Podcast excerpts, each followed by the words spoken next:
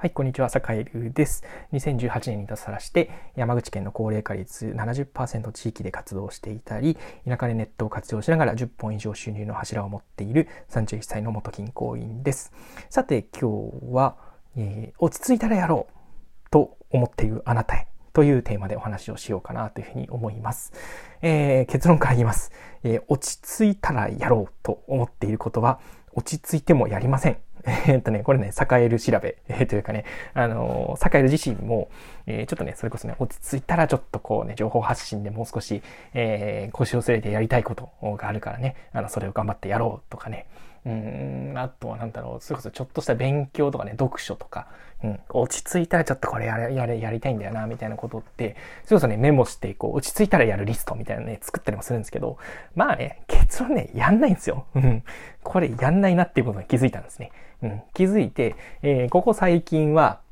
えー、っと、一週間経ってやらなかったことっていうのはもうね、あの、トゥードゥリストから消すと。うん。やんないから、どうせ。うん。やんないからもうね、あのー、やっぱね、優先順位が低いんですよ。そういうね、落ち着いたらやろうと思ってることって、結局本気じゃないっていうことなんですよね。うん。本気じゃない。うん。で、何かっていうと、例えばね、情報発信頑張りたいとか、えー、プログラミング頑張りたいとか、えー、ちょっとね、読書頑張ってちょっといろんな知識をつけたいとか、うん、そうです。あとね、資格の勉強もそうだし、あと副業とかもそうですよね。うん、こういうのでお金稼げるようになりたいとか。えー、そういうのも含めて、うん、全部ね、後でやろうとか、落ち着いたらね、今は忙しいから、忙しいから後でやれば実は落ち着くはずっていうふうに思ってても、結局やっぱりね、今の時点で優先順位が低いことって、えー、将来ね、あの、じゃあその落ち着いたっ、ね、例えばね、あの、この先落ち着くかっていうとね、そうならないんですよ、実際。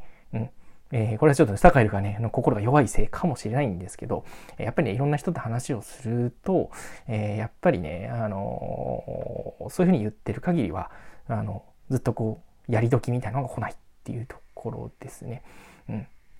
なんで、えっと、どういうふうに考えたらいいかっていうと、意外と5分とか10分でもできることって、あるんですよね。例えば本読むだったり勉強するでも、ちょっとした隙間時間に必ず例えば英語の勉強するとかね、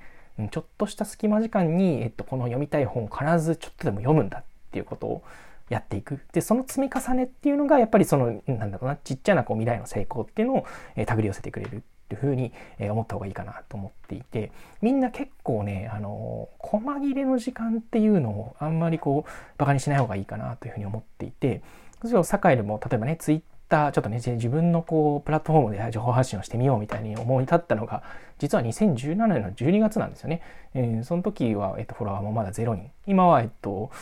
ね、2年間ぐらいこう積み重ねて積み重ねて、今、フォロワー1.5万人で、えー、まあ、自分の情報発信のが割とこう、多くの人に伝わるようなこう表現の仕方とか、えー、つながりとかができてきた。っていう感じなんですけど、それって別にね、なんかこう時間ができたから集中的に1ヶ月頑張ったとかじゃないんですよ。もうね、めちゃくちゃ忙しい時とか、あの、要は、なんだろうな、本当に何、他のことをやる余裕が全くない時でも、でもね、本当にこう、それこそ1分2分の時間って見つけられるんですよね。うん、そういう時に、あの、ちょこっとこう、なんか日常のことをつぶやいておくだったりだとか、まあ、あの、これね、ツイッターの一例でだったりするんですけど、まあ、ブログとかもそうですよ。ブログとかもそうだし、うん、あとは、なんだろうな、自分の調べ物とかでもそうですよね。調べ物とか、あの自分の勉強とか、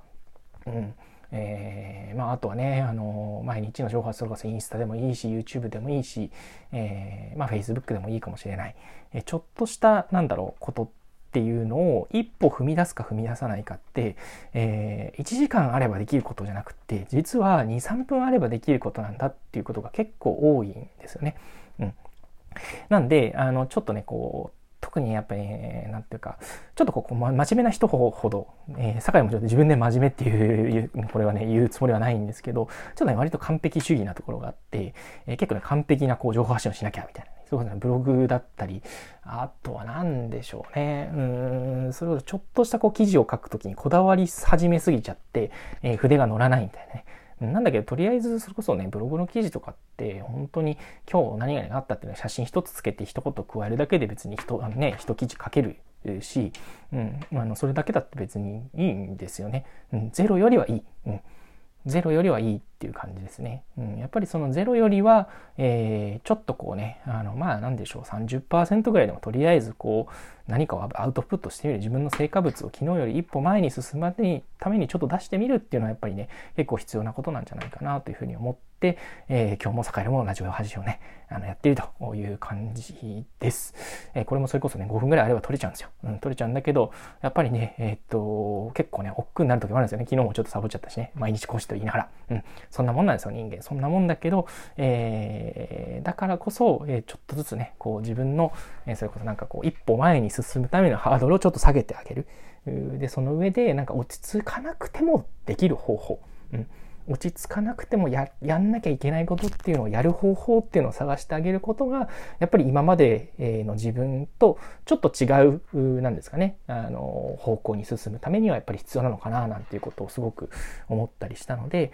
えー、ぜひね、うん、落ち着いたらやろうっていう言葉をね、がね、ちらっと思い浮かんだら、いやいや、ちょっと待ってよと。これ落ち着かなくてもできる方法なんかないかなっていうふうに、ちょっと前向きに考えてもらえるといいかな、なんていうことを思ったりしています。はい。というわけで、えー、今日は、えー、ちょっと落ち着いたらやろうと思った時に、ぜひ聞いてもらいたいラジオということでお話ししました。それでは今日も良い一日をお過ごしください。それでは。